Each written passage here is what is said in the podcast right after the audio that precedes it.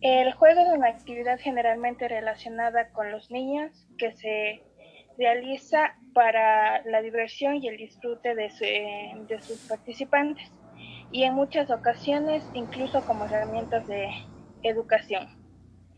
Eh, se puede considerar el juego como una acción libre y espontánea de los niños.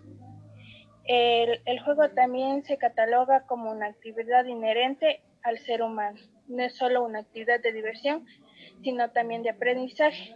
Es decir, todos nosotros hemos aprendido a relacionarnos con nuestro entorno social, familiar, cultural a través del juego. Eh, a continuación, mis compañeras van a proceder con las preguntas. Buenos días, profe. Eh, somos estudiantes de la UNAE de segundo ciclo de la carrera de educación inicial Hemos solicitado su ayuda principalmente por la experiencia que usted posee y porque nos puede ayudar a tener eh, mucho más conocimiento de su trabajo. le podemos preguntar acerca del juego, que es lo que nosotros hemos venido trabajando alrededor de este ciclo. Eh, compañeros hacen unas preguntas ya. Eh, ¿Usted, profe, eh, como método de enseñanza eh, para los niños, utiliza el juego? Es muy bueno utilizar el juego. ¿Por qué? Porque ahí se va descubriendo las características de los niños.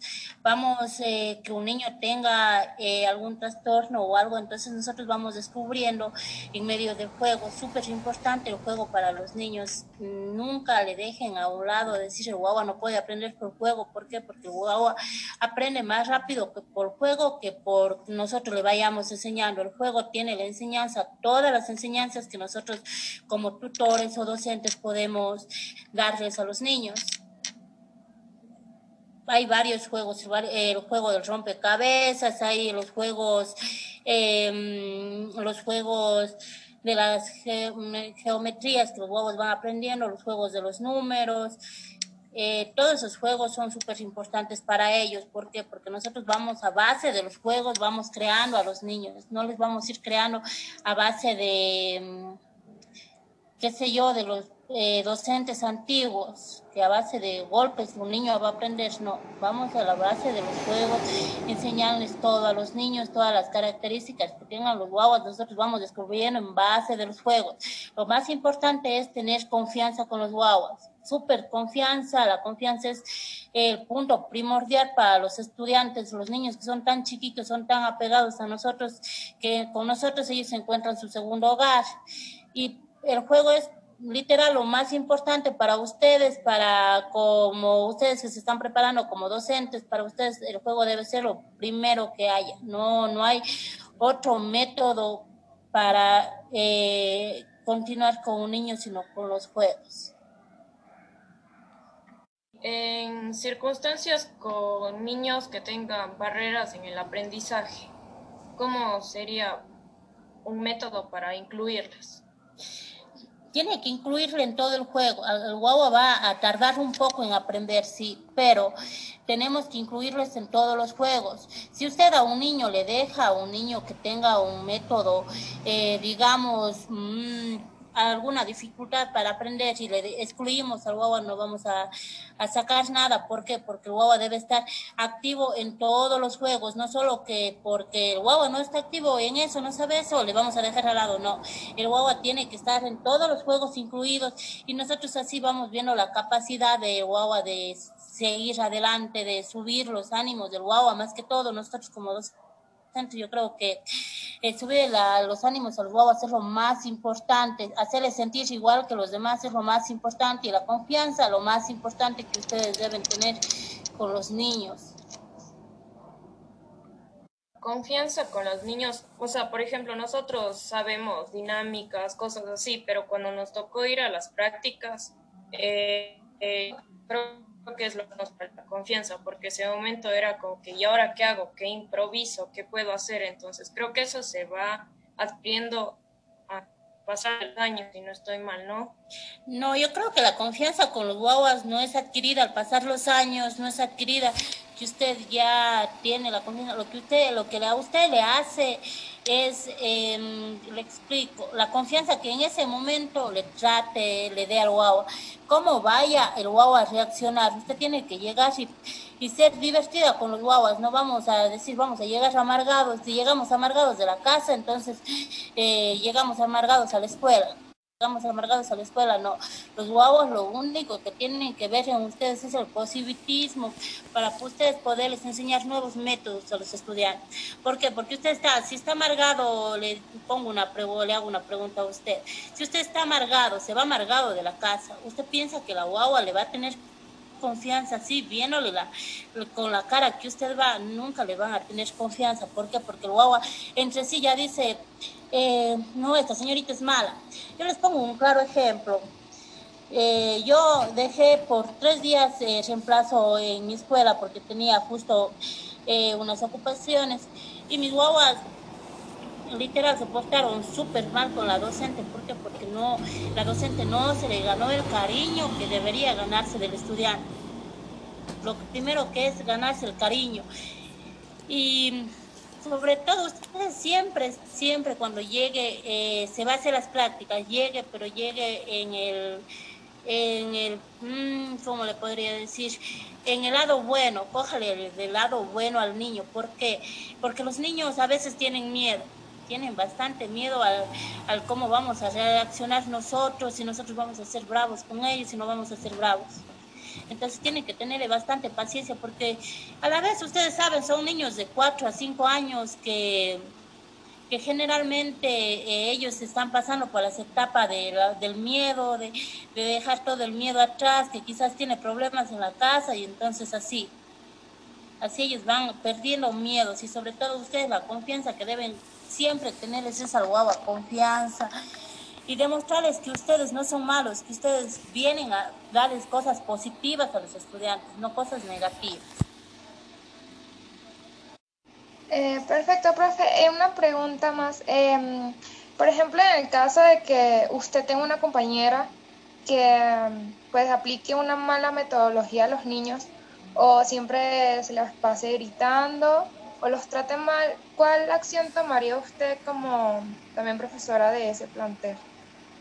Yo creo que cada docente eh, tiene su manera de tratar, pero una manera que usted me está diciendo que eh, ya esa manera uno se tendría que dar las eh, respectivas cosas al director y el director se le encargará de, de, saber cómo maneja el plan con el docente, porque nosotros como docentes podemos sí, ir al director o al rector de la escuela y mm, decirle lo que está pasando. Y eso el director en cambio ya se encarga, pero yo de mi parte, a mí, a mí de mi parte me molesta bastante porque porque nosotros no somos sus papás, ellos vienen a ganarse a los papás, ellos en la escuela, están viniéndose a ganar unos papás nuevos. O sea, no es que ellos salieron de la escuela y ya, ellos están viniendo a ganar unos papás nuevos en la escuela, viniendo a, viniendo a estar un poco más atentos con nosotros. Y nosotros, ¿qué es lo que debemos hacer? Demostrar el cariño a los estudiantes, demostrarles el amor sobre todo, demostrarles la paciencia que nosotros vamos a tener con ellos. Y, o sea, con otro profesor que venga a hacerle eso a un niño sería súper mal. O sea, uno como docente se podría hablar con otro compañero docente, pero si el docente no presta sus respectivas atenciones, entonces eso sería ya un caso que debe ser tratado por el director o por la directora de la institución. Sí, nomás.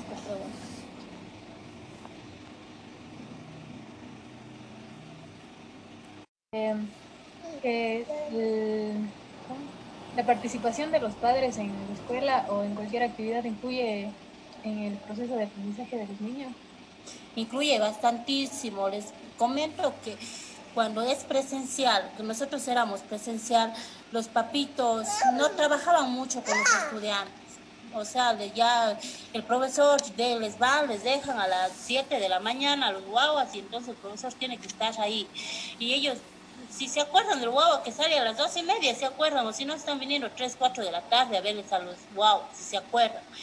Pero la manera que nosotros hemos trabajado vía suma ahora es una manera súper buena. ¿Por qué? Porque los papitos han ayudado bastante, los estudiantes han, ah, se han dedicado, que ellos vayan aprendiendo. El aprendizaje de los guaguas se ha dedicado bastante en este tiempo de pandemia. Yo creo que en este tiempo los papás se han dado cuenta que, que nosotros como profesores, como docentes, hacemos todo para que los niños estén al tanto, pero ahora ellos... Eh, viendo todo eso, ellos también hicieron su papel de docentes en la casa, su papel bastantísimo de docentes y ayudaron bastante a los niños, ayudaron bastante en la manera, en las maneras que se puede diferenciar de a los guaguas. Algunos sí van, mm, sí digamos que algunos estudiantes están bajos, pero porque por el descuido de los mismos papitos, no por el descuido del docente ni por el descuido de nadie, es el descuido de los papitos en las casas. Los niños aprenden, además de sus familias, de sus profesores, también aprenden de su contexto. Eh, tal vez cuando los niños tenían clases presenciales, usted integraba su contexto a la gente de su comunidad en su aprendizaje. Sí, todos, yo creo que todos sí, ¿por qué? Porque los niños van aprendiendo cosas nuevas, cosas diferentes día a día, no se, no se van quedando, sino van aprendiendo cosas diferentes todos los días y el concepto que uno se trabaja, se debe trabajar con todos, no solo con uno, con dos, con todos los niños. Así estén las habilidades que se requiera. ¿Por qué? Porque eh, mm, excluirlos de un contexto a algún niño no se les puede excluir.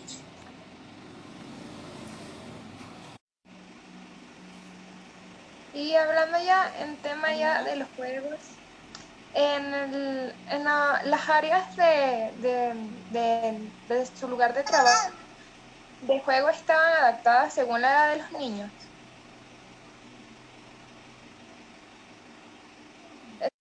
Les comento que sí, yo tengo mi lugar apartado. Eh, mi, la escuela que yo trabajo es de nivel inicial 2 a décimo. Yo tengo mi nivel apartado del nivel inicial que no tengo contactos con los niños grandes, o sea, yo solo tengo para mis niños. Tengo los juegos eh, preparados para ellos, o sea, el juego que ellos tienen son adecuados para la edad de ellos, porque si vamos a hablar de juegos eh, demasiado bruscos para los estudiantes, yo creo que eso sería muy malo, porque eh, se ha dado los casos que los juegos se caen, se rompen las cabezas, las manos, o tienen fracturas o sea, eh, sería mm, no adecuado para el niño porque, porque estamos hablando de niños chiquitos. Los grandes, yo opino que los grandes, ya como grandes, ellos ya saben cómo juegan, pero los chiquitos no saben todavía cómo juegan. Ellos son todavía la mente de ellos, es tan inocente que ellos piensan que cuando juegan están haciendo todo bien. Y yo sí tengo, en mi escuela hay el inicial 2 apartado, primero de básica, apartados segundo, desde segundo ya puede, ya es ya normal, pero segundo tiene igual su horario para salir al recreo, ya desde tercero ya va, como se dice, ya, como son más grandecitos, ellos ya van, ya, eh, ya van, eh, medida del niño va creciendo, eh, va jugando o aprendiendo de manera diferente. Entonces también se podría decir que algo favorece el proceso en o eh, identificación del niño. Eh, con la comunidad en la que se desarrolla, es decir, el medio ideal para la socialización del mismo, eh, ya que se inculcan valores o normas en el medio, ¿verdad? Exacto, ya desde chiquitos ellos tienen que ir aprendiendo los valores. Los valores son los más importantes que desde el nivel inicial, uno, ellos ya van aprendiendo y los valores, el respeto, todo, todo. Y lo que ellos van, eh, eh, van inculcando conocimientos desde el inicial uno. Inicial uno van ellos inculcando conocimientos y van desarrollando los conocimientos. Cuando ellos ya cuando están en la edad propicia, dicen, señorita, eh, esto pasó, pero cuando ya están en la edad propicia de darse cuenta de lo que está pasando alrededor. Hay muchos niños ahora que cuando ellos tienen problemas en las casas, eh, ellos ya no les cuentan a los papás, sino vienen directamente donde el docente. Señorita pasó esto, señorita pasó esto, profe pasó esto, profe pasó esto. ¿Por qué? Porque nosotros vamos ganándonos el cariño de los guaguas desde el principio. Siempre tenemos, ya les digo, con una mente siempre positiva. Eh, los problemas se olvidan, se quedan en la casa y nosotros entramos a hacer como yo sé decir, nosotros entramos a ser payasos a veces en el aula, porque porque los niños tienen que ver una maestra o un docente súper carismático, súper bueno y sobre todo eh, súper amable con ellos, que ellos tengan confianza al docente. Si es que el docente, si ustedes no le dan confianza a los niños, eh, como docente no se están preparando para nada. ¿Por qué? Porque desde ustedes, yo me, yo estoy de acuerdo con ustedes, ustedes eligieron la carrera porque les, les apasiona a los niños estoy o no estoy de acuerdo con ustedes, les apasiona a los niños. Si van a estar ustedes eh, de mal genio o van a estar enojadas con los niños, a veces es mejor que elijan otra carrera. ¿Por qué? Porque la carrera de los niños, ya les digo, nosotros va, prácticamente somos los payasos en el aula. Por eso, saben, por eso los demás tutores dicen, ustedes, inicial 1 y inicial 2, deben, dice, tener que para soportar, dice, la bulla de tantos guaguas. Nosotros soportamos, ¿por qué? Porque nosotros estamos preparados para soportar la bulla de 25 a 30 niños. Finalizar, profe, yo le quería preguntar, porque se han dado casos cuando los niños se accidentan en las escuelas o en los colegios. Em, ¿Cómo se debe actuar ante eso? Porque de seguro los papás piensan, o sea, que es culpa a veces del maestro, pero a veces también se sale de las manos. Entonces, ¿cómo se debería reaccionar ante esta circunstancia? Yo les comento algo que me pasó personalmente a mí. Eh, había un chiquito, un huevo mío, un huevo mío que yo le decía, se va a caer si se sigue subiendo ahí. Y él me decía, señorita, no me pasa nada, se va a caer si se sigue subiendo ahí. Señorita, yo ya soy un niño grande, si me muero no importa. Yo decía, ¿qué está loco que habla esas cosas? O sea, si son los guaguas, le salen ocurrencias a los guaguas, son... Entonces yo le digo, bájese, se va a caer. Hasta que un día se cayó y se rompió esto de aquí. Enseguida en cualquier escuela hay los de salud, el grupo de maestros de salud. Y entonces yo enseguida actué y le dije a mi compañero, mi compañero vino rápido y le atendió al cual, wow, vino lo que es fuimos es llevarle al centro de salud y todo eso. Pero, eh, ¿cómo actúan los papás en esta manera? Algunos papitos son muy sobreprotectores que van a decir que no, el maestro por estar viendo sus cosas, el huevo se cayó. Y a veces no es así. Es porque, porque los papás conocen cómo son los niños. Estoy de acuerdo que se haya caído un niño que no, que no sea tan hiperactivo estoy de acuerdo, pero que un niño que sea demasiado hiperactivo, los papás conocen cómo son. Y se dio al caso que la señora vino, me dijo, señorita, discúlpeme tanto, dice, no sé qué hacer con este niño, se pasa solo cayendo.